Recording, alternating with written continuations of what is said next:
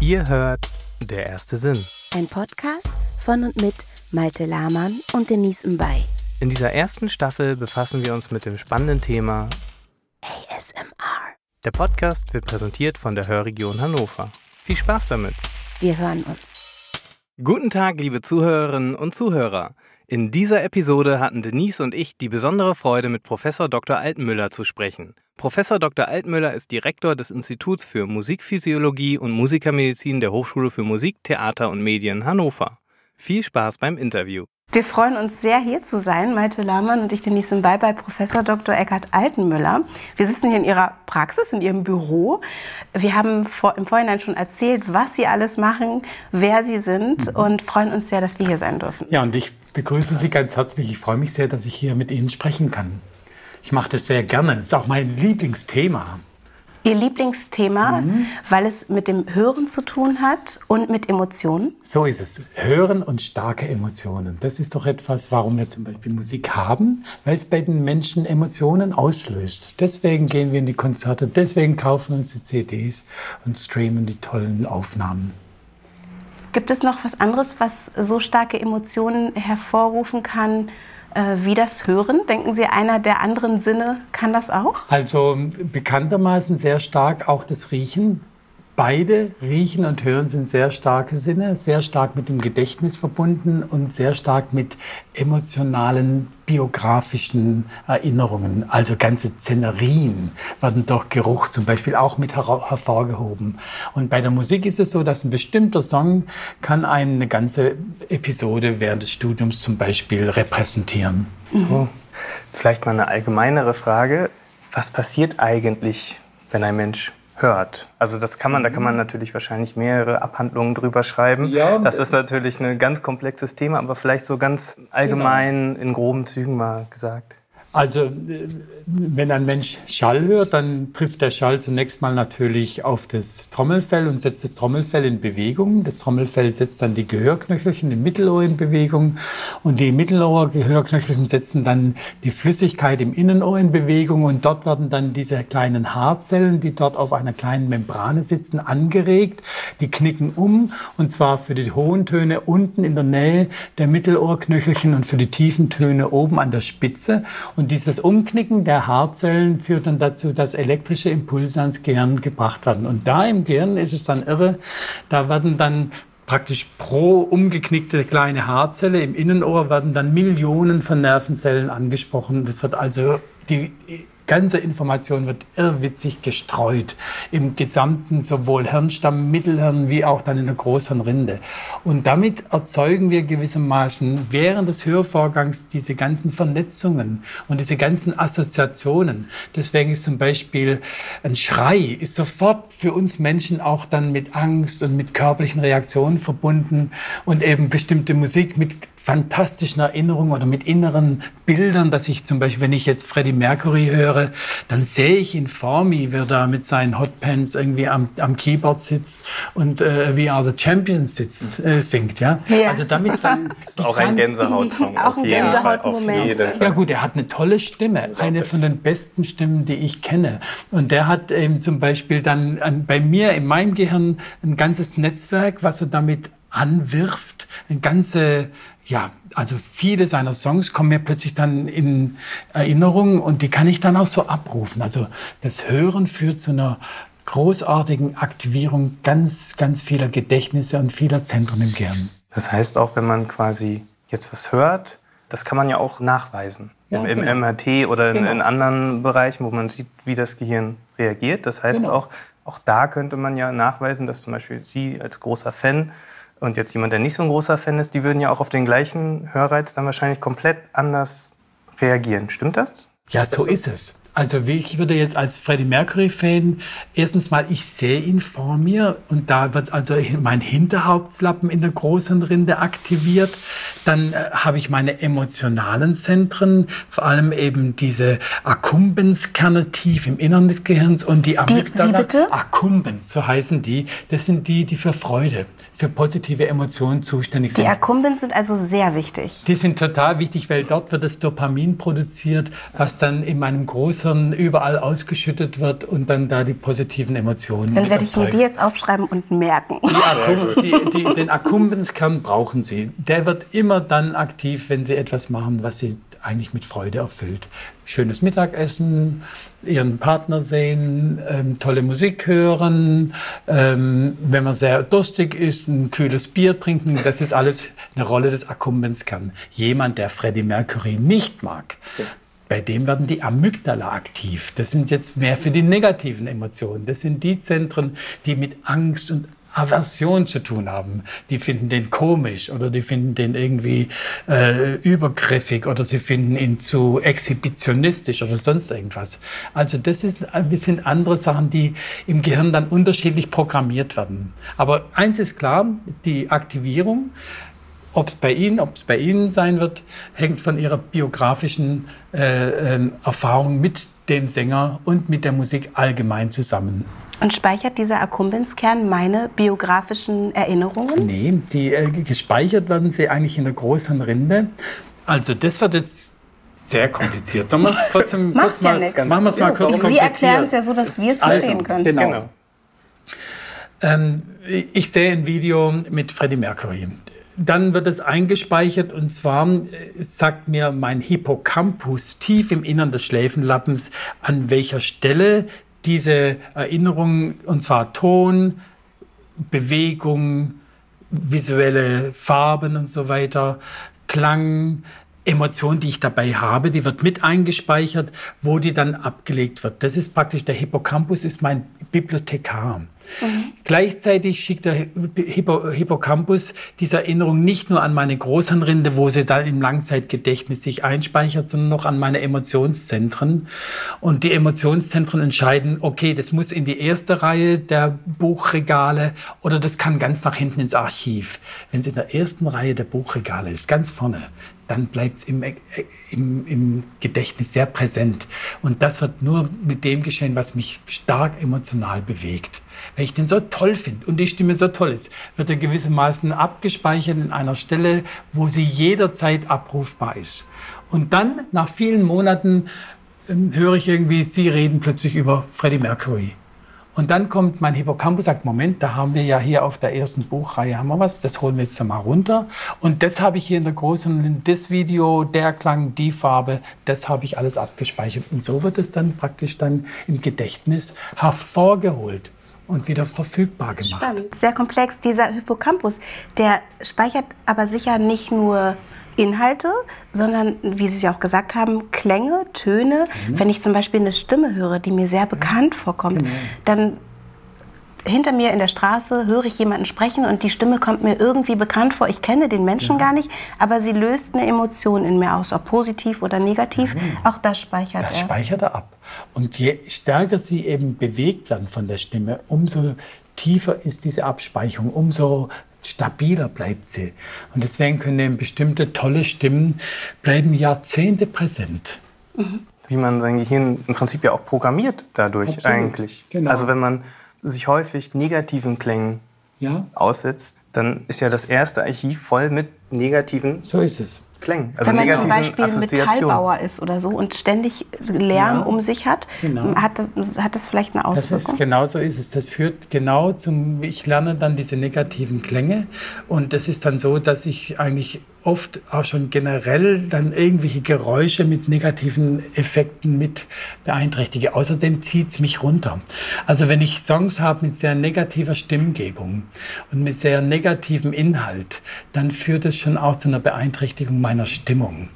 Manche Leute mögen das, ja. Also wir haben ja auch viele sehr negative Rap-Songs zum Beispiel, ähm, weil sie dann denken, okay, da wird meine Situation syntym, also entsprechend meiner eigenen Stimmung endlich zum Ausdruck gebracht. Also es zieht sie runter, weil sie eben schon gewissermaßen seelisch unten sind.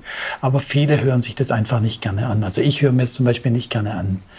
Und das ist auch interessant, jetzt wo wir hier so äh, gut zusammensitzen, pflegen Sie Ihre Stimme, achten Sie darauf. Sie können mit Ihrer Stimme im anderen Menschen unglaublich viel an Spannung und an auch Aggressivität und Druck erzeugen. Wenn ich so mit Ihnen reden würde, jetzt die nächste halbe Stunde, dann würden Sie selber nach und nach Ihren Kehlkopf schmerzhaft verspannen. Und das wäre äußerst unangenehm und Sie würden das ganze Gespräch würden sie gewiss mal negativ affektiv abspeichern. Dann würden sie sagen, der Altenmüller mag zwar nette äh, Kenntnisse haben und äh, hat eine Menge auf dem Kasten, aber es ist furchtbar, mit ihm zu reden. Und er hat eine sehr interessante Stimme. Ja, ja, genau. Er hat eine sehr interessante Stimme. Genau. So muss er immer genau. Nicola mitgenommen. Abseits von, von Stimme, von vielleicht auch abseits von Musik, obwohl das schwierig ja. ist mit Ihnen. Ähm, ja. Sie sind Flötist. Ähm, Richtig, ja. Was ich, obwohl, da bleiben wir da mal kurz, weil ich zum Beispiel finde, bei, ähm, wenn ich Querflöte im Jazz zum Beispiel höre oder sehr schmutzig gespielt, sage ich genau. jetzt mal so Querflöte, dann finde ich ganz oft spannend gar nicht der Ton, der entsteht, mhm. sondern das At Atmen genau. dazwischen. Genau. So ist es die Luft. Sie merken, das ist ein Klang, der aus der Luft geboren ist und die kann man hören und soll man hören. Im Jazz ist es ja eine absichtliche Farbe, wenn man so möchte. Wenn Sie die Klassiker, ähm, äh, ein Anderson, Jethro Tull zum Beispiel hören, das ist ja jetzt auch schon 40 Jahre her, der hat ja diesen Klang und diese vielen luftigen Töne richtig kultiviert, richtig geübt, damit man eben sieht, das ist ein luftgeborener Klang. Und wie das so schön ist, ist ein Klang, der kommt aus dem Körperinneren und wird dann mit einem Stück Metall oder Stück Holz Holz dann zu einer fantastischen Ausdrucksform. Und das ist etwas, was eigentlich mit der Ästhetik zu tun hat. Also die Ästhetik, die wir in der klassischen Querflöte haben, nämlich einen möglichst nebentonarmen, klaren, hellen Klang, die gilt nicht für Jazz und gilt nicht für Pop. Das sind's andere. Das ist die emotionale Ausdrucksform. Ein rauer Klang, der kann intensiver sein, der kann irgendwie sie mehr berühren. Kunst geht nicht darum, schön zu sein, sondern es geht darum, Emotionen zu vermitteln. Mhm. Das ist der Punkt. Das ist nicht um Schönheit. Also mich persönlich, auch bei Musik, sprechen halt Instrumente mehr an, die Vibrato oder so ermöglichen. Das mhm. heißt also mhm. alle Blasinstrumente, wo es ganz direkt natürlich vom Körper aus ist, aber auch Gitarre oder Geige oder wo man halt den Ton komplett kontrollieren kann, sozusagen. Mhm. Ein Klavier finde ich auch super schön, auch manchmal da kriege ich total Gänsehaut, aber oft in Verbindung damit was anderem irgendwie. Ja, äh, genau. äh, weil beim Klavier ist das natürlich ein bisschen schwierig, dann da noch, wenn man die Taste gedrückt hat, mit dem Ton noch viel zu spielen. Das ist richtig, aber dann machen die Pianisten ja etwas, was wir dann mit dem Auge sehen. Sie machen Gästen und die hören wir mit. Ja, es gibt sogar in der Klassik gibt sogar Komponisten, die man auf einem stehenden Ton ein sogenanntes Crescendo-Zeichen, dass man lauter wird, obwohl man gar nicht den Ton verändern kann. Und da lernt man als Klavierschüler, also ein Stück, Stück bei Robert Schumann ist so komponiert, man schlägt einen Akkord an und dann soll man lauter werden. Das muss man gestisch andeuten, indem man nach vorne sich übers Klavier beugt und irgendwie noch ein bisschen Kraft in die Taste reinbringt. Ich wünschte, dass unsere Zuhörerinnen jetzt sehen könnten, ja, wie sie das... Äh, naja, sie haben sich für den Podcast, äh, für den Audio-Podcast entschlossen. Genau. Wir haben uns fürs Hören äh, entschlossen, entschlossen genau. und wir haben, ähm, sind gestoßen dabei auf ein Thema, das ASMR, das, ja. also ähm, dass Klänge auch andere Sinneswahrnehmungen ein wohliges Gefühl ja. in uns hervorrufen können. Mhm. Und das haben wir jetzt gerade auch durch Sie schon erfahren, eben durch Musik kann man das erfahren, durch biografische ähm, mhm. Erinnerungen, die ja, quasi wieder genau. auftauchen und uns schwingen lassen tatsächlich. Ja, genau. ähm, diese Gänsehautmomente, was Klänge angeht, da beschreiben Menschen, Malte zum Beispiel, das hat ganz, ganz das ganz stark, dass wenn, wenn, man, wenn er ein Flüstern hört oder das Klopfen auf einen Karton oder mhm. das Rascheln eines, Rascheln, äh, eines äh, mhm. Bonbonpapiers, dass er ein angenehmes Gefühl bekommt. Äh, beschreib doch mal, wie das bei ja, dir ist. Ja, genau. Also bei mir ist es also mit Flüstern ganz extrem. Auch vor allen Dingen, wenn es wirklich gut gemacht ist. Das heißt, eine mhm. binaurale Aufnahme oder Stereoaufnahme, wo man wirklich hört, da kommt jemand von rechts und geht dann leise nach links mhm. weiter zum mhm. Beispiel. Mhm. Da kriege ich das ganz extrem. Aber auch so bei Geräuschen, wenn man jetzt irgendwie wie über ein Handtuch streichelt. Mhm. Also so wohlige Klänge und, und, und, und knisternde Sounds. Also ich habe auch selber damit experimentiert und ich ja. habe halt gemerkt, dass vor allen Dingen das ist bei recht hochfrequenten ja. Sounds. Also das heißt so um drei Kilohertz, also das ist so im ja, mittleren Höhenbereich. Da extrem. Ich kann mir vorstellen, auch weil da unser Gehör natürlich besonders empfindlich, ist. also vom, aber ich habe natürlich keine neurologische Erklärung dafür. Mhm. Aber wenn Sie gesagt haben, Sie haben auch schon mal über Gänsehaut quasi erforscht, bei Musik dann, ja, gibt es da vielleicht auch irgendwelche Sachen, die vergleichbar wären? Also wenn ich ja. das jetzt so erzähle? Also das ist natürlich ein tolles Thema. Und dass Sie jetzt so Gänsehauterlebnisse haben bei so feinen Klängen, bei Flüstern, bei Rascheln, das zeigt natürlich auch, dass Sie eben mit Klang arbeiten. Das ist Ihr Beruf. Sie sind da geübt, Sie sind da sensibel dafür. Und das finde ich eben ein sehr schönes ähm, Beispiel dafür, diese Gänsehaut Gänsehaut-Erlebnisse werden gelernt. Und wenn ich etwas positiv be belege, dieses tolle Rascheln, dieses fantastische Plätschern, alles sowas. Und wenn das eben auch dann mein Beruf ist, dass ich gut höre und viele Gehörgestalten behalten muss, dann neige ich dazu, Gänsehaut zu machen. Also wir haben eben die Forschung, ist von der Deutschen Forschungsgemeinschaft damals gefördert worden. Fünf Jahre lang haben wir Gänsehautmomente gesammelt. Wir haben alle Hannoveraner Bürger über Zeitungsannoncen etc. angesprochen, bitte bringt uns eure Gänsehaut, weil wir die Hypothese hatten, dass es eine bestimmte Form von Klangverbindung ist, die Gänsehaut macht. Das ist eine Art von, wir wollten eigentlich so eine Art Kochrezept machen für die ultimative Gänsehautmusik. Und dann kam raus, also wir haben gesammelt, gesammelt, dann war also, ich dachte immer, naja gut, so Franz Schubert ist tolle Gänsehautmusik und Cecilia Bartoli, toller Sopran, ist eine tolle, eine, eine tolle Gänsehaut.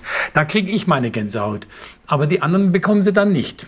Und letztendlich kam halt raus, dass es vor allem Musiken sind, die interessant sind, die äh, was plötzlich Neues aufweisen, also eine neue Struktur. Plötzlich wird es ganz leise. Oder plötzlich kommt ein anderes Instrument in den Vordergrund. Dann kriegen die Menschen schneller eine Gänsehaut. Und äh, da haben wir dann auch nochmal weiter geforscht, warum ist es, dass gerade die neuen, interessanten Strukturbrüche solche Gänsehauterlebnisse machen.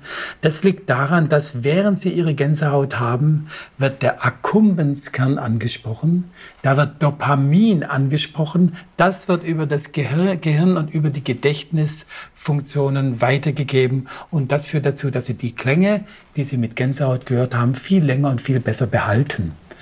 Und wir Menschen, und speziell wenn Sie jetzt hier als Tonmeister mit Klängen arbeiten, wir leben von unserem auditiven Arbeitsgedächtnis, von unseren vielen Tausenden von Stimmen, dass Sie am Telefon gleich richtig wissen, wer jetzt gerade anruft. Hallo, du bist es Lutz oder du bist es Hans oder du bist es, ja. ja. Das ist gewissermaßen das auditive Gedächtnis. Mhm. Und eben auch in der Musik kann man sich vorstellen, dass wir so häufig Gänsehautmomente deswegen auch in der Evolution in der Entwicklungsgeschichte des Menschen eingebaut haben, weil es natürlich für uns immer wichtig war, möglichst viele komplizierte auditive Muster zu behalten.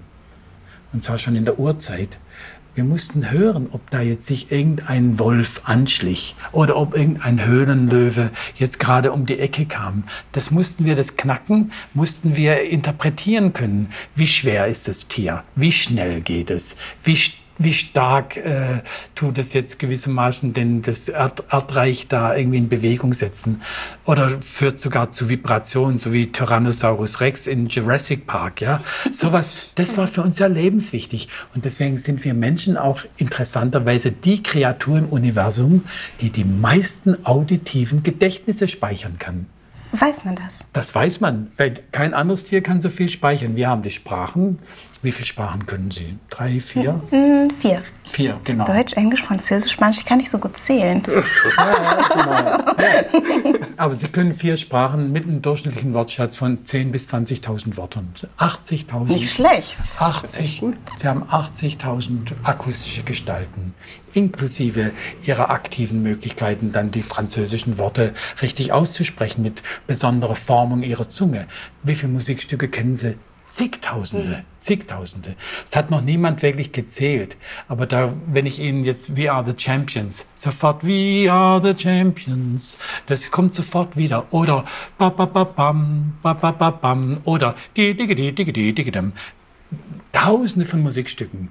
Wie viel persönliche Lachen, Grunzen, Ächzen, nervig, äh, alles sowas, hat jeder seine eigene Signatur. Von all ihren Bekannten, all ihren Freunden haben sie alle in ihrem auditiven Gedächtnis. So stöhnt nur der und der. So lacht nur die und die. So flucht nur das und das. Ja, das ist also. Unser Gehirn ist also ein ein Wunderwerk, das wissen wir sowieso. Jetzt hat Malte ja beschrieben, dass er diese, diese Wahrnehmung hat, mit, äh, die auditiv getriggert werden können. Ähm, Sie haben gesagt, das liegt an seinem Beruf und ja. äh, er ist. Äh, es gibt aber auch, und das haben wir jetzt in, unserer in unserem kleinen Umfeld erforscht, ähm, Menschen, die gar nicht so viel mit ja. Musik zu tun haben, die das auch haben. Genau. Und ich zum Beispiel bin Sängerin und ich habe das nicht so stark. Genau. 70 Prozent haben es, 30 Prozent haben es nicht. Das weiß man, das ist wahrscheinlich, hat es damit zu tun, wie ich genetisch veranlagt bin. Es gibt die sogenannten Sensiblen oder Sensitiven.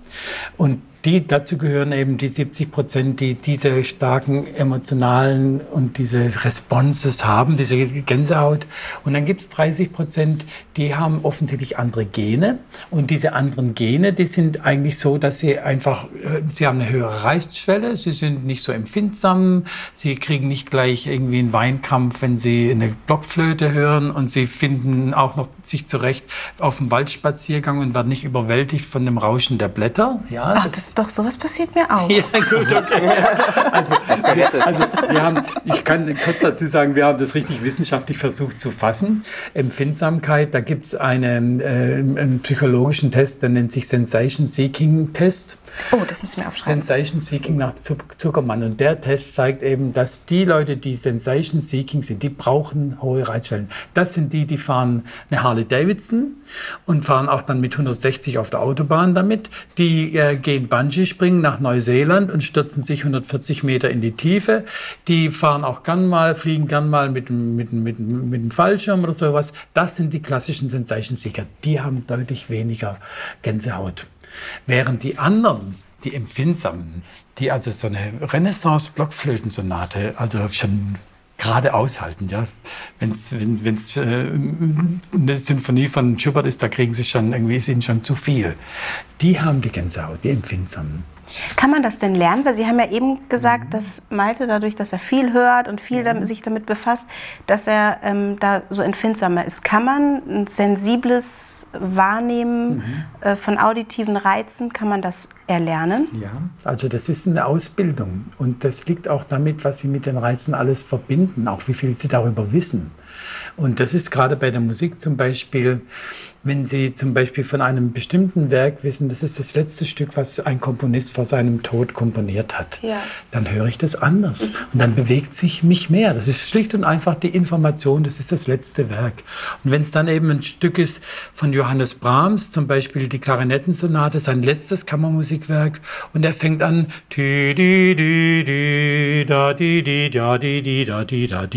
und dann wissen Sie noch, dass er eigentlich da, äh, wenn ich einmal muss schauen, Scheiden reinkomponiert hat. Wenn ich einmal muss scheiden, dass er eigentlich seinen Tod und die Gedenken an seinen Tod in diese Komposition eingebaut hat, dann bewegt es uns viel mehr. Mhm. Aber es bewegen uns ja auch einfache Klänge, wie zum Beispiel das Rascheln von ja. Bonbonpapier, weil das genau. auch wieder einen biografischen Moment ja, hat. Genau. Zum Beispiel. Kann, kann, ich mir auch vorstellen, ja. Genau, da ist also das Rascheln von Bonbonpapier, das war das, was sie als vierjähriger Junge mit ihrer Mutter hatten, wenn sie dann in den Laden kam und der hat ihnen einen, Gutzler, einen Bonbon runtergeschickt und sie haben es aufgemacht und dann kam diese Zuckerwelle. Mhm. Diese fantastische Zuckerwelle, die ihren kleinen Akkumbenskan mit vier Jahren mit so viel Dopamin äh, gefüllt hat, dass sie hinterher gesagt haben, zu dem Laden, Mami, da gehen wir morgen wieder. Und das wird ja auch in der Werbung benutzt. Ab, Mir fällt ein goldener Bonbon ein. Ja, das absolut. Knackgeräusche im Eis. Knackgeräusche im Eis, genau. Also diese, diese ganze Sounddesigner, die arbeiten Aber ganz stark mit emotionalen Gedächtnissen. Ja. Und Wertigkeit, halt, emotionale Gedächtnisse. Ich hatte so einen, so einen kleinen wir, wir, machen immer so Hörerlebnisse zu jeder Folge, wo wir dann halt ja, ja. auch die neuen Informationen verarbeiten und dann probieren halt so einen ASMR-Hörerlebnis genau. zu erstellen. Eins davon habe ich schon erstellt und hatte das mit bei der Digital Sounds. Alle Leute konnten sich das anhören. Genau. Das war in so einer Hörstation quasi. Ja. Und das war halt auch echt super interessant. Das war jetzt wie so eine kleine empirische Feldstudie, könnte man genau. sagen. Ungefähr, ich würde sagen, grob die Hälfte hat in dieser Umgebung ja. darauf reagiert. Genau. Und es war so, dass sie halt aber auch unterschiedlich darauf reagiert haben. Mhm. Also manche Leute hatten dann bei bestimmten Sounds, die haben alle das Gleiche gehört, hatten die das, fanden die das sehr angenehm und andere überhaupt nicht. Obwohl es genau der gleiche genau. Sound ist, aber die haben halt auch darauf reagiert. Also genau. die haben auch eine Reaktion gehabt, ja. aber so eine Reaktion kann halt auf den gleichen Sound Ganz so komplett sein. unterschiedlich sein. Ja? Das haben Sie auch zu Beginn schon gesagt, was die genau. Musik, das ist wahrscheinlich dann auch das biografische, auditive genau. Gedächtnis, Gedächtnis ja, ähm, was negative oder positive Gefühle hervorrufen Was abgespeichert kann. ist. Absolut. Zeigt auch die gesellschaftliche Rolle, die Musiken spielen, also auch zum Beispiel bestimmte Ethnomusiken oder eben Jazzmusiken. Jazz war eine Zeit lang gewissermaßen der Inbegriff von innerer Freiheit und von äh, auch Opposition, also in den 30er, 40er Jahren zum Beispiel. Ich meine, da haben die äh, Nationalsozialisten haben die Aufführung von Jazzkompositionen verboten, ja? ja? Und wer gespielt hat, der wurde mit KZ bedroht, muss mich mal vorstellen. Weil Musik steht eben Jetzt kriege ich gerade eine Gänsehaut. Ja, sehen Sie. ja, genau. Nee, das ist, das ist, ähm, Musik steht da für solche Dinge. Und wer sich heute entschließt, eben jetzt zum Beispiel in ein Opernhaus zu gehen, der hat natürlich damit auch eine Haltung, die er zeigt. Und die ist ja auch, muss man auch für sich so sehen. Und deswegen ist ein Punkt dabei, dass eben Musik eigentlich immer auch in einem Art gesellschaftlichen Kontext stattfindet und Gedächtnisse produziert. Ich habe noch eine Frage, wie kann man, wenn man das, Sie haben das ja erforscht über Musik, aber mhm. jetzt gibt es ja quasi diese neue Bewegung, dass das halt vor allen Dingen über einfach Töne, Klänge, mhm. Geräusche an sich auch quasi ausgelöst wird. Wie kann man das therapeutisch nutzen? Also wie kann jemand, oder bei welchen Beschwerden könnte das helfen, wenn bei Leuten das so getriggert wird? Also es ist tatsächlich eigentlich bei allen Störungen der Affektivität und der Selbstwahrnehmung. Es, ist, es sensibilisiert die Menschen, es macht die Ohren weiter und offener. Es trainiert sie zum Beispiel auch den Stimmklang anderer Menschen richtig zu deuten. Er ist jetzt gerade fröhlich, er ist gerade traurig, er ist gerade ein bisschen sauer. Und gleichzeitig kann ich meine eigene Stimmung damit manipulieren. Und das wirkt sich also vor allem bei diesen ganzen Depressionskrankheiten total gut aus. Wir haben ja eine richtig große Bewegung jetzt in der Musiktherapie, wo wir mit der sogenannten mit bevorzugten Klängen, preferred sounds, versuchen die Stimmung von Menschen wieder anzuheben. Und das kann man auch. Das ist tatsächlich, es gibt auch sehr gute Messungen dabei. Und das läuft eben einerseits über die ähm, Hervorrufen von bestimmten Klängen, äh, von bestimmten Erinnerungen, aber es läuft eben auch darüber, dass man Klänge auch mit Erinnerungen noch belegen kann ja, in einem sicheren Zusammenhang.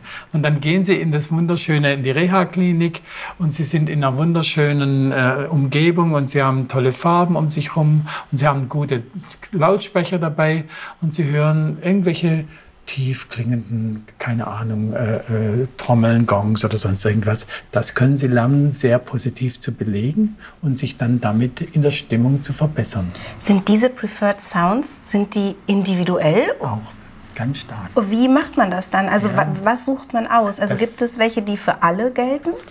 bei, das ist genau der Punkt. Deswegen braucht man geschulte Musiktherapeuten. Die machen das im Gespräch mit den Patienten oder den Angehörigen aus. Ja, dass sie eben dann wissen, was hat ihr Angehöriger gerne gehört, auf welche Musik, welche hat er sich aufgelegt, wenn er gut gelaunt zu Hause am Sonntag war.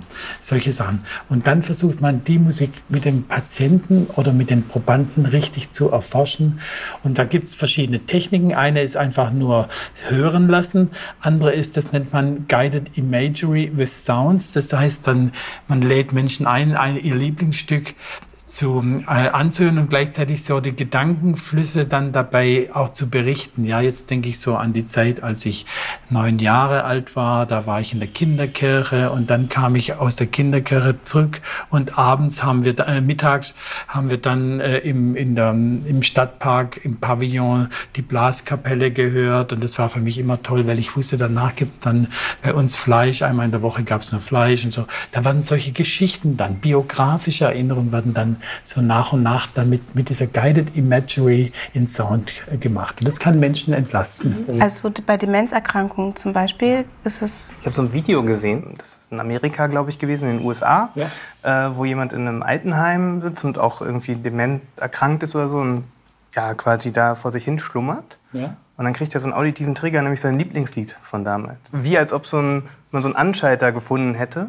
Auf einmal wacht er auf und fängt an zu tanzen und so. Und das ist das unglaublich. Ist, genau, das ist das Prinzip dieser individualisierten Demenztherapie oder Demenzpflege, dass man den Menschen die Musik, die sie früher eben als besonders schön empfunden haben, wieder live vorspielt. Das ist was eben Klang und Leben, die sind ja auch bei uns in der Hörregion genau. aktiv. Das ist eine Band machen. mit Oliver Pirau als Sänger, genau. die ähm, hier in der Region äh, Musik spielen, die eben genau. äh, diese bestimmte Epoche der genau. Menschen, die äh, in Heimen zum Beispiel an Demenz erkrankt sind. Und die können das eben auch, die machen das eben, eigentlich ist es ein richtiges Festival, wenn die kommen. Das ist nicht nur, dass sie irgendwas spielen, sondern sie interagieren mit den Demenzkranken dann auch. Sie fordern sie sogar zum Tanzen und zum Bewegen auf. Und sie können auch dann sie zum Mitsingen aufbringen. Und dann kommen dann so uralte Sarah Leander Songs. Die Liebe geht seltsame Wege im Kreis oder grad oder krumm. Ja, also das kann der Pero, kann das fantastisch. Wunderbar. Ich habe das riesiges. Auch schon mal gesehen. Müssen wir auf jeden Fall verlinken, finde ich ein super Projekt. Absolut, ja. Und die, die machen das wirklich sehr, sehr gut. Und das ist aber auch, das sind eben Profimusiker. Und der Graziano Zampolin, der das Ganze so koordiniert, er ist ja auch ähm, äh, ausgebildeter Krankenpfleger. Der hat auch eine Professionalität im Umgang mit den Demenzkranken. Das muss man dabei auch haben. Weil man muss ja auch die Distanz und die Würde auch alles richtig beachten. Und die machen das gut zwischen Distanz und Nähe eben. Genau. Ich habe da auch schon mal zuschauen dürfen und es flossen Tränen, es wurde gelacht, es wurde getanzt, es war sehr emotional. Genau. Ähm, mit Musik, das kann ich alles total gut nachvollziehen. Was ich immer noch interessant finde, ist, dass es auch ein Klang sein kann, ein Klopfen, mhm. ein Flüstern. Ähm, ich habe jetzt so ein bisschen mir auch angehört und gelesen über dieses ja, ja. Phänomen ASMR und viele berichten, dass Flüstern, und ich glaube, das war bei dir auch so, ein besonders äh, intensiver Reiz ist. Also ja, aber das liegt auch daran, dass Flüstern ist die Nähe. Das ist das, was wir alle brauchen. Flüstern ist das, was wir das zeigt. Das ist ein Mensch, der ist vertraut und der ist nahe. Und da steht also im, allein im Akt des Flüsterns, da steckt so viel an. Es ist auch die geteilte Information nur mit einem nebendran, der soll jetzt hören. Der soll genau hören, auf was es jetzt angeht. Und das ist ja für uns gewissermaßen der große Wunsch, dass wir mit anderen Menschen nahe sind und die große Angst, dass wir das nicht sind wenn ich es mit einem Wort beschreiben müsste, würde ich sagen Geborgenheit. Also wie so eine um, um, Umarmung eigentlich. So, so fühlt es sich vom Gefühl her sehr ähnlich, würde ich sagen. Da gehört ganz viel Vertrautheit auch dazu. Auch ich meine, selbst wenn ich in einem Vortrag sitze und neben mir sitzt meine Frau und ich sage, oh Gott, guck dir mal die Krawatte an. Ja, so ja, äh, allein, allein in, dem, in, dem, in dem Satz, da haben wir natürlich, da haben wir ein unheimliches, ich weiß, meine Frau, die findet die Krawatte genauso bekloppt, ja, und so, und wir haben eine Gemeinschaft dabei erzeugt, ja, und die anderen gewissermaßen exklusiv ausgeschlossen, ja. Oh, dieses absolute Geborgenheit. Und ich dachte dann, vielleicht hat das halt auch was damit zu tun, wie ich früher als Kind von meinen Eltern behandelt worden bin. Das heißt, also wenn meine Mutter oder mein Vater mich im Arm hatte, dann hat man auch so ein bisschen dieses Rascheln von, von, von Stoff auf Haut. Man, man genau. hat Atemgeräusche, die sehr nah sind. Ja, man hat ruhige Sprechen, äh, Summen auch, ja, stimmt, also in, in, in, den Schlaf äh, wiegen. Und da denke ich, okay, deshalb kann ich mich da so fallen lassen. Mhm. Auf der anderen Seite, wenn jetzt jemand, aus welchen Gründen auch immer, das nicht so hatte in seiner Jugend, mhm. Wie schwierig ist es dann, diese falsch oder nicht vorhandenen Archive, von denen wir ja mhm. quasi gesprochen genau, haben, im späteren Leben anzulegen? Also Sie haben vollkommen recht, diese frühkindliche Vertrauensebene, die wird sehr stark auch im Gehirn mit Gedächtnissen belegt, mit dem Hippocampus-Aktivierung. Das entscheidende Hormon übrigens ist das Oxytocin. Das ist dieses Hormon, was das bedingungslose Vertrauen und die Entspannung gibt. Das ist das, was wir als Kuschelhormon auch bezeichnen. Mutter-Kind-Kontakt, Vater-Kind-Kontakt, Hautkontakt ist sehr wichtig. Das gibt es dann auch bei Erwachsenen beim Hautkontakt. Beim Stillen zum Beispiel. Beim Stillen zum mhm. Beispiel.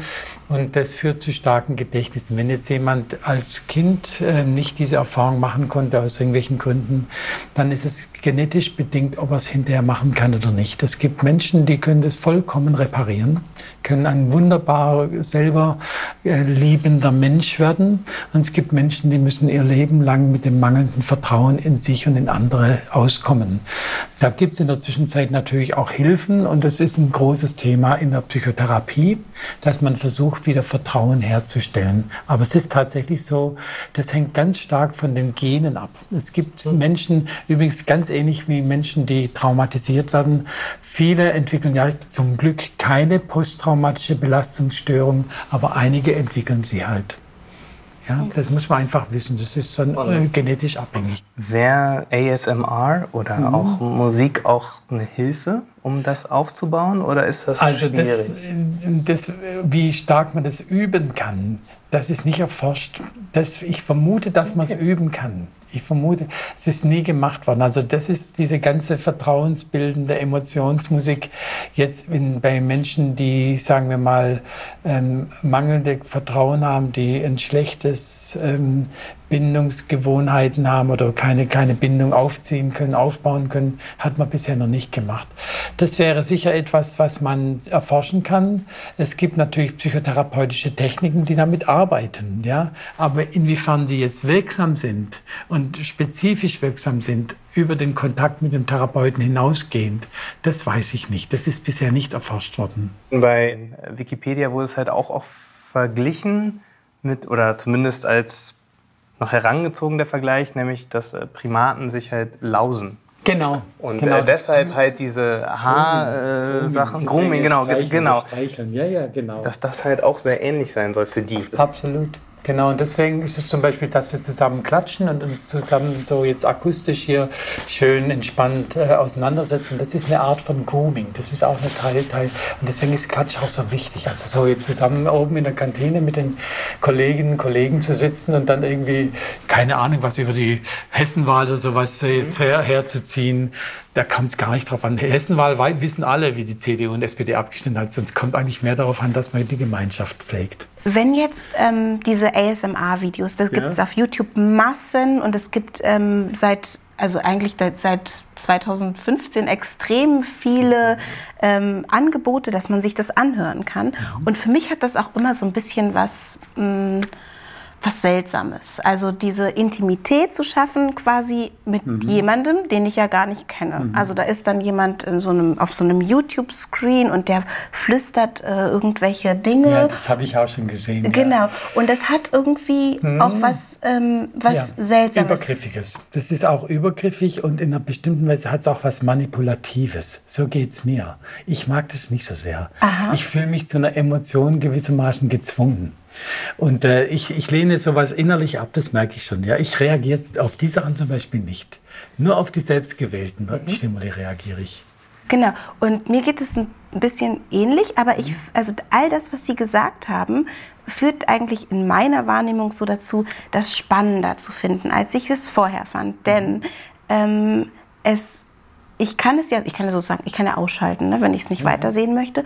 Und ich kann sozusagen ähm, das auch therapeutisch anbieten. Also wenn Sie sagen, ja. dass ein Flüstern oder, oder Nähe macht, Nähe macht dann ähm, äh, ist vielleicht auch die Tatsache, dass das so sehr konsumiert wird, ein Zeichen dafür, dass wir gesellschaftlich mehr mhm. Nähe brauchen, uns wünschen. Und ähm, auch richtig. dass das, äh, das ist sicher richtig. fehlt. Genau, das ist ein, hat natürlich auch eine, eine Ersatzfunktion, genau, dass wir diese Nähe uns suchen. Und da haben wir ja ganz viel solche Aktivitäten, wo eben deutlich wird, dass wir eigentlich unglücklich sind mit unserer medialen Abgeschirmtheit. Ich meine, jetzt gestern hatte ich eine Konferenz äh, mit äh, sieben Menschen, die waren zwischen Toronto und Australien. Ja, also wir haben mittags um zwei uns über Skype alle getroffen. Das ist eigentlich ein Albtraum, ja, weil keine Beziehung zustande kommt. Ja, eigentlich ist es idiotisch. Ja, sonst geht nichts darüber, als dass wir uns jetzt hier mit Augenkontakt und allem drum und dran und mit olfaktorischer Information und ich weiß nicht was treffen.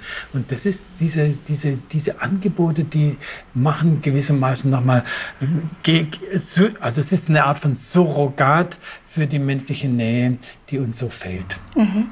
Aber natürlich ist es toll, dass Sie eine Konferenz haben können mit Ihren ja, Kolleginnen klar. in aller Welt. Ja, ich und musste kein Kerosin in die Luft blasen, wir treffen uns nicht in Dubai ja. Und so weiter. Ich meine, ein Albtraum, ja, mhm. genau, das ist schon richtig. Hat auch tolle Seiten. Und denken Sie, wir können uns oder Generation nachfolgend oder auch jetzt die jetzige Generation gewöhnt sich eben an diese Nähe-Distanz-Situation, weil das ist ja eine eine extreme Nähe-Distanz-Situation, wenn man zum Beispiel ähm, Worte oder Klänge austauscht und aber sich gar nicht gegenüber sitzt. Also denken Sie, dass das vielleicht eine Generationsveränderung also, gibt? Wir sind in der Zwischenzeit schon jetzt, ich denke, das hat schon stattgefunden, schon eigentlich seit einigen Jahrzehnten. Wir sind ja auch in der Zwischenzeit sehr, sehr anspruchsvoll geworden, was die Qualität von Audiokontakten angeht eigentlich. Und äh, wenn Sie schauen, wie war das vor 100 Jahren?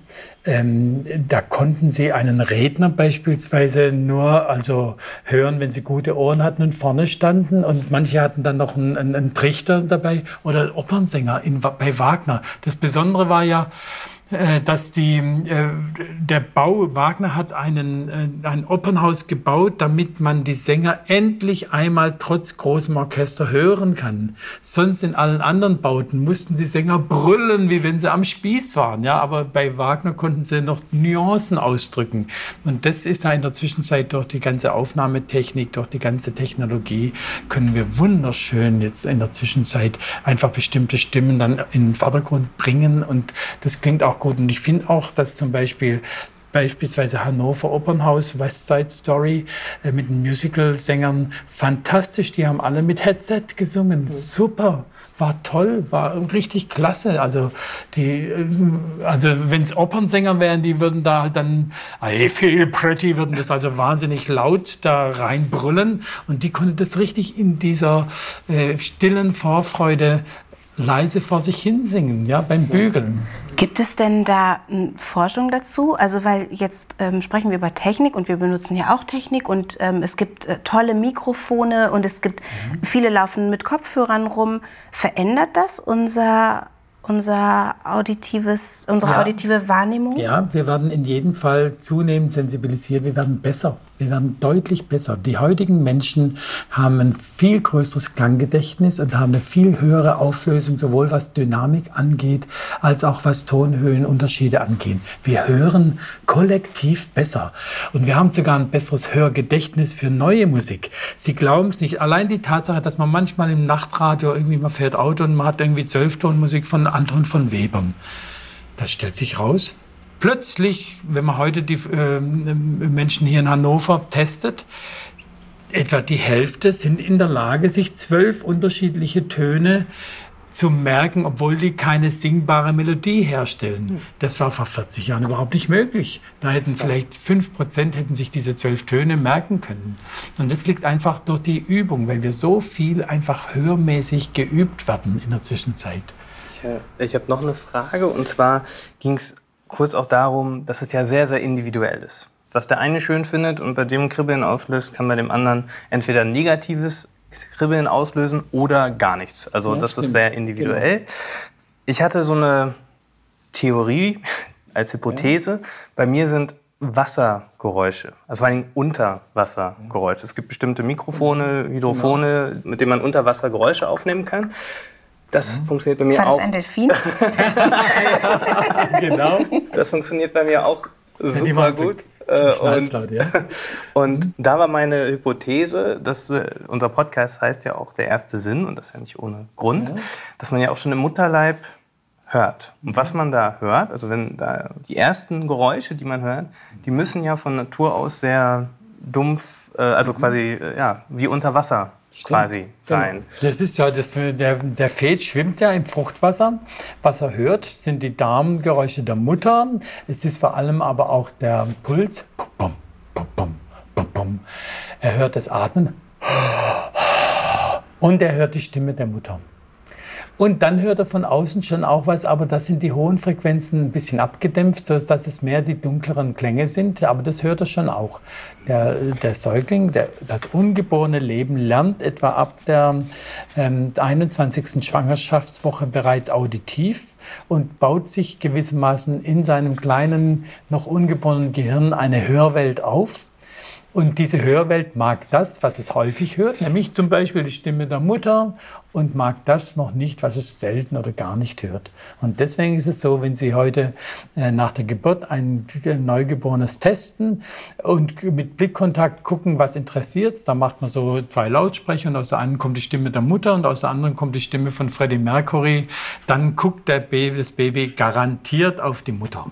Ja, weil es das kennt und weil es das mag. Ah, okay. Also es ist da also auch schon im, im Säuglingsalter genau. gibt es schon diese Archive, Schubladen, genau, äh, wo man dann quasi schon die ersten Sachen abspeichert.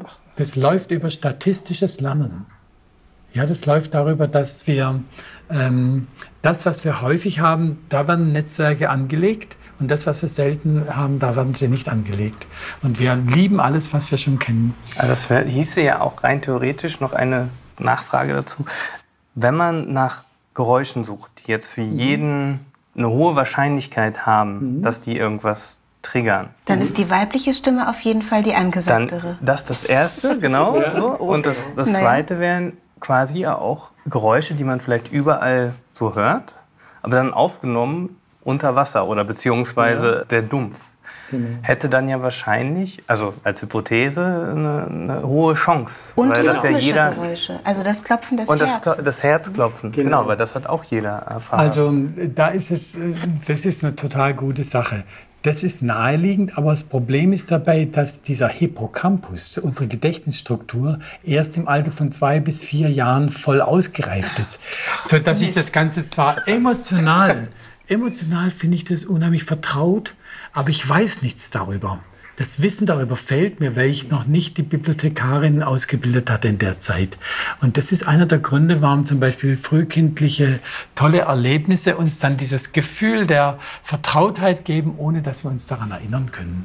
Und auch das Gleiche gilt auch umgekehrt für schlimme Erlebnisse, dass bestimmte Dinge uns wahnsinnig Angst machen, mhm. aber wir wissen nicht warum. Ich fand noch eine Sache ganz interessant. Ähm, und zwar habe ich mir ein, zwei Vorträge von Ihnen auf YouTube okay. angeschaut.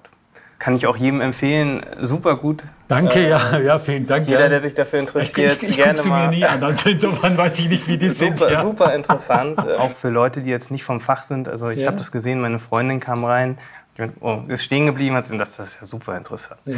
Eben gerade alles, was über Emotionen geht und so. Genau. Und da haben sie halt auch gesagt, wie sie Gänsehaut zum ersten Mal im Prinzip überhaupt messbar genau. gemacht haben. Das fand ich auch interessant. Genau. Können Sie das vielleicht noch mal ja, kurz? Also das sind eben gehört mit zu den wenigen sehr starken Emotionen, die man messen kann. Und zwar äußern die sich eben in einer Aktivierung des sympathischen Nervensystems, Zunahme des Schwitzens, Aufstellen der Haare, ähm, Zunahme der Herzfrequenz, also des Herzschlages und Zunahme der Atemfrequenz und oft auch noch Entspannung der Muskulatur. Und vor allem das Schwitzen kann man sehr schön messen. Und zwar ist das hier, man macht eine Elektrode an die Handinnenfläche, da schwitzt man ein bisschen mehr und dann noch auf den Knochen am Handrücken, da schwitzt man weniger. Und jetzt kommt die tolle Stelle und dann fängt gewissermaßen unser Sympathikus fängt an, oh ja, jetzt, jetzt geht's gleich, jetzt kommt's gleich. Und dann fangen wir an zu schwitzen ist so eine Art Schwitzzunahme, also eine Schweißproduktionszunahme. Und die kann man tatsächlich in einem Sensor dann abgreifen, kann genau zeigen, so jetzt kriegt er gleich eine Gänsehaut. Also wenn man das in einer richtig großen Studie machen würde und einen Apparat dafür hätte quasi, genau. dann könnte man wahrscheinlich auch noch genauer sagen, welche Geräusche ja, genau. Äh, da haben sie in, äh, in, in, in, Montreal haben sie interessanterweise einen Raum mit 32 Schweißgerät Mess, einen Konzertraum hergestellt. Da gibt es also dann so Sessel und da kann man dann seine Hand drauflegen und das misst dann das Schwitzen und dann wird dann eine tolle Musik gespielt und eine tolle Sängerin kommt. Und dann können wir gucken, wie, wie viele der 32 Leute haben jetzt an der Stelle eine Gänsehaut. Sehr spannend. Genau, die ersten Erinnerungen haben viele Menschen erst, also ab drei Jahren. drei, drei Jahre. Genau. genau. Und da äh, beginnt der Hippocampus sozusagen diese ja, Bi Bibliothek genau. anzulegen. anzulegen genau. ähm, ist das dann vielleicht auch sozusagen, und das sind dann ja unsere frühesten Erinnerungen, die mhm. positiv sein können genau. oder negativ, je nach genau. Biografie. Sie hatten gerade gesagt, dass wir uns natürlich auch an negative ähm, Momente erinnern. Das Quietschen von Kreide auf der Tafel, das ist so ein Geräusch, das mag niemand. Misophonia habe ich mir aufgeschrieben. Ist das der richtige Fachbegriff für sowas? Genau. Affektiv sehr negativ belegte Klänge. Das Quietschen auf der, von Kreide. Und da können wir nur spekulieren. Es sind zwei Gründe, warum das uns so negativ belegt. Der eine ist, dass es schon unser Gehör belastet, dass es ein Schutzreflex ist. Ja, also sowas, das wird jetzt laut und das, das tut unsere Haarzellen im Innenohr reizen. Und vor allem die für die hohen Töne, die sind ja ganz am Anfang des Innenohrs, da läuft gewissermaßen aller Schall schon mal über, drüber und das war einer der Gründe, warum wir im zunehmenden Alter die hohen Frequenzen nach und nach verlieren. Der zweite Grund ist aber vielleicht ein uralter ähm, evolutionärer. Wir waren ja äh, vor etwa 3,5 Millionen Jahren sind wir aufrecht gegangen. Da waren wir etwa einen Meter groß, waren in der Savanne und äh, rannten so zwischen den Gräsern rum. Und dann haben natürlich die großen Adler und Kondore, wir waren Beute. Und die haben dann gewissermaßen ihre Jagdrufe ausgestoßen. Hohe, hochfrequente, kreischende Geräusche. Und das war für uns gewissermaßen eine absolute tödliche Bedrohung, weil da konnte man nicht mehr viel machen. Wenn da oben ein Adler kam und uns gejagt hat, ja, und wir waren da auf der freien Savanne, Null Chance. Immer noch Geräusche, die ähm, berühren auf jeden Fall. Also ich bin gerade, als ich zu Ihnen kam, sah ich einen Bussard mit Beute und genau. einen Schwarm Krähen, der genau. ihn jagte. Genau. Und das Kreischen der Krähen, für mich ja. ein unangenehmes genau. Geräusch, vielleicht evolutionär bedingt. Evolutionär, Affekt, es ist ein, ein, ein, das Kreischen der Krähen, es ist ein raues Geräusch. Sie sind so gut im Geräusch ja, ich, ich tue mich damit ja auch, äh, das ist ja auch mein Hobby gewissermaßen. Äh, das ist affektiv rau, wird lauter ja. und äh, sagt dem Busak, lass gefällig, die Beute fallen, die wollen wir jetzt haben. Unsere Stimme, also jetzt, wenn Sie das so ja. nachmachen, da haben wir eine gewisse Macht auch jederzeit. Deshalb, Absolut. wenn wir zum Beispiel laut werden als Mutter, genau. dann kriegt das Kind Angst. Oder wenn wir jemanden ähm, auf unsere Seite ziehen wollen, dann werden wir vielleicht ein bisschen genau. leiser und intimer. So, das ist also die, unsere also, Stimme.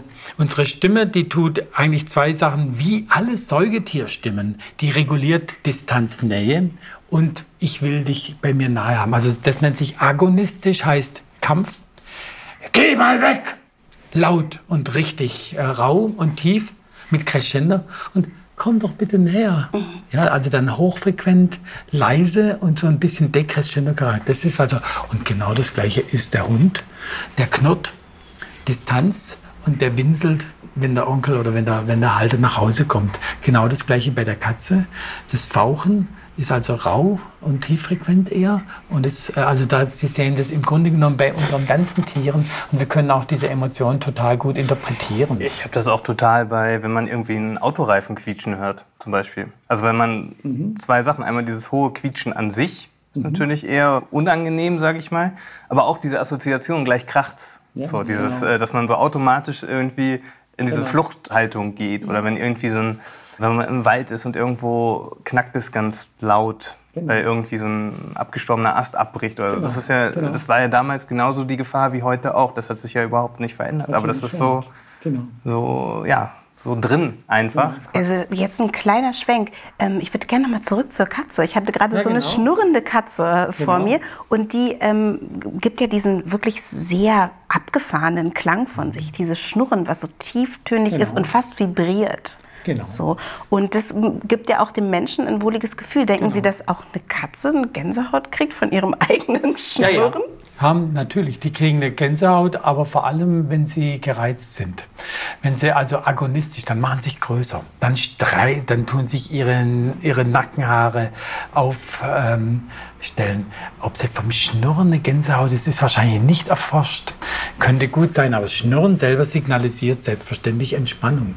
Yeah. Das ist ein lockerer Muskeltonus. Die Katze liegt so auf der Seite, macht ja, so in der Form. Das ist also Entspannung. Und das ist bei uns natürlich auch, wenn die Stimme tief wird, warm und wohlig und ähm, ähm, auch langsam, dann heißt es, der, das Gegenüber ist entspannt. Da haben wir einen Punkt. Ich denke, langsames Sprechen, das ist etwas, was mir total schwer fällt. Ja, ich spreche auch. immer sehr, sehr schnell. Ja. Aber langsames Sprechen bringt eher Entspannung. Also ja, wenn ich jemanden quasi mit einem Flüstern entspannen möchte, dann ist ja, es genau. besser, ich flüstere langsam. Richtig. Bei meiner Recherche darüber kam halt auch häufiger das Thema äh, Bob äh, Ross. Das Bob ist Ross, dieser, dieser, dieser Maler. Ja. Und da habe ich mir auch ein paar Folgen angeschaut. Das entspannt wirklich. Und bei manchen löst das das halt auch sogar aus. Und ich glaube, das hat vor allen Dingen damit zu tun, dass dieser Mensch an sich sehr entspannt ist und mhm. diese ganze Malerei auch sehr meditativ mhm. quasi macht. Müssen vielleicht also, kurz erzählen, Bob Ross ist ein Maler, ich glaube, der war in, den, war der in den 70ern oder 80ern sehr bekannt. Der hatte so ein Afro genau. und hat ähm, wirklich sehr gut gezeichnet und während des Malens auch immer mit seinem Publikum gesprochen genau. und da gibt es so etliche Videos, okay. die man sich Fernseh so, so, so, so, eine, Fer okay. so eine Fernsehshow gewesen okay. und die Aha. lief dann auch ganz lange im Rerun quasi. Ja, genau. Also dann hat er die gar nicht mehr gemacht, hat aber ganz viele Folgen und man ja, kann sich das auch online alles anschauen. Und der hat eine sehr meditative Art, einfach wie er malt. Ja, also genau. sagt er immer no pressure and just let it flow und, und, und redet halt aber auch immer sehr entspannt dabei, weil ja. er selber in diesem sehr entspannten Status auch wahrscheinlich ist, mhm. um seine Kunst machen zu können. Mhm. Und ich glaube, das überträgt sich dann halt ja vor allen Dingen auditiv, nehme ich an. Absolut. Also weil das, Absolut. das genau. Malen ist Sprechtempo, Grundfrequenz der Stimme, ähm, Härte der Konsonantenbildung, ja, er redet dann auch nicht so. Ja. nee, das hat er Alles, nicht gemacht. Das, das, ja, das hat, ja, ja. Das, äh, es gibt ja auch Menschen, die so geredet haben und trotzdem viele Menschen auf ihre Seite gesorgt Absolut, genau, ja. ja leider, leider, ja, genau.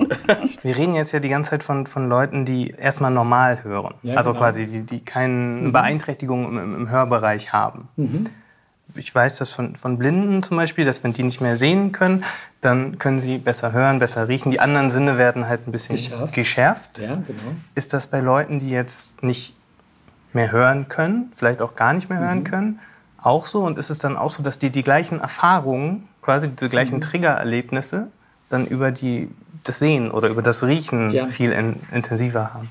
Also es ist so, dass eben der Verlust des Ohrs führt eben zu einer sozialen Dimension, die nicht ersetzt werden kann durch die anderen Sinne.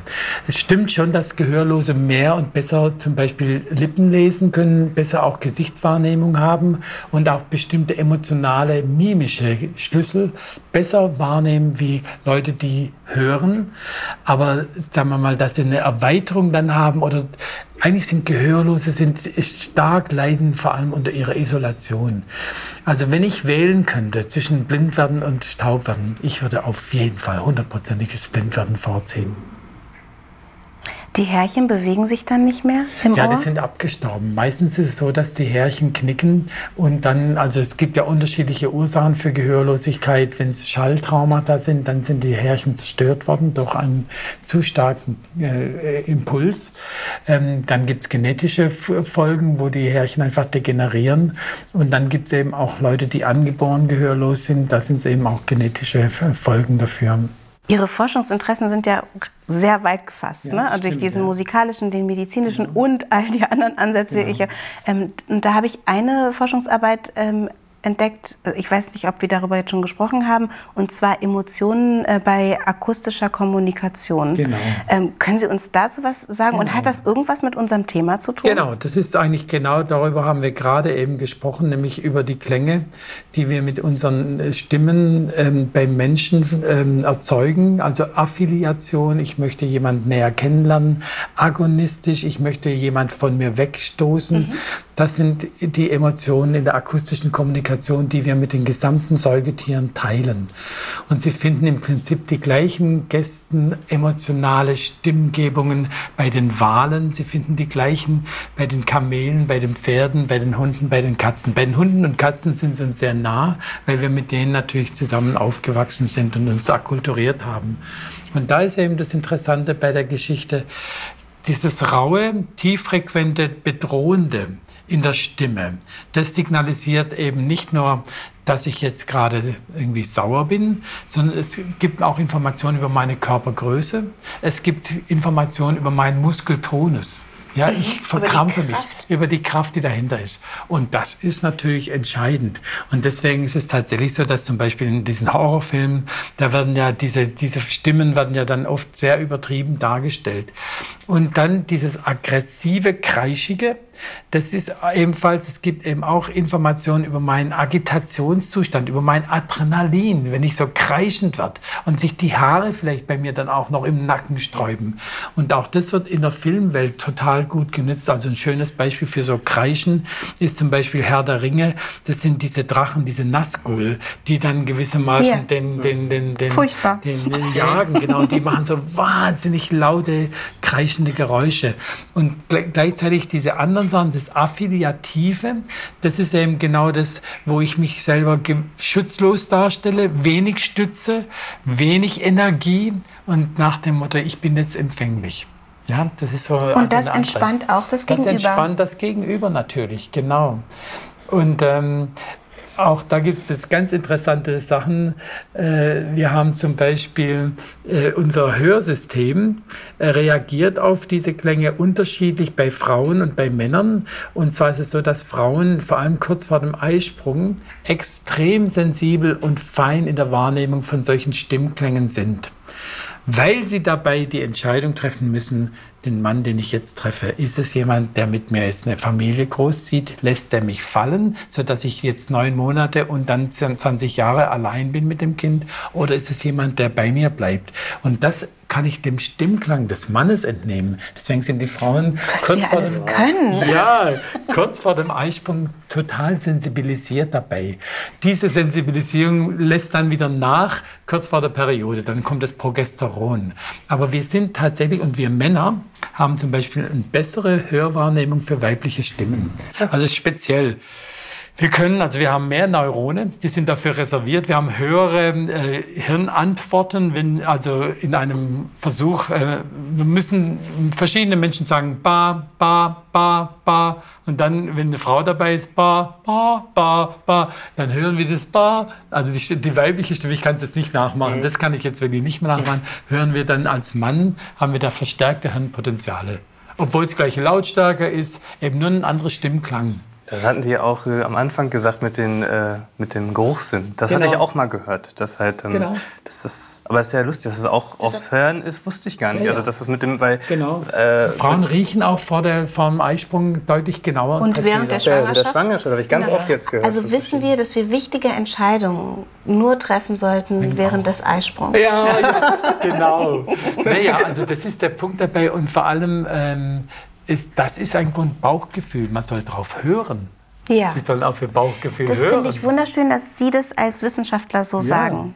Klar. Dass das Bauchgefühl. Das hat recht. Das genau. hat recht. Ja, ja. ja.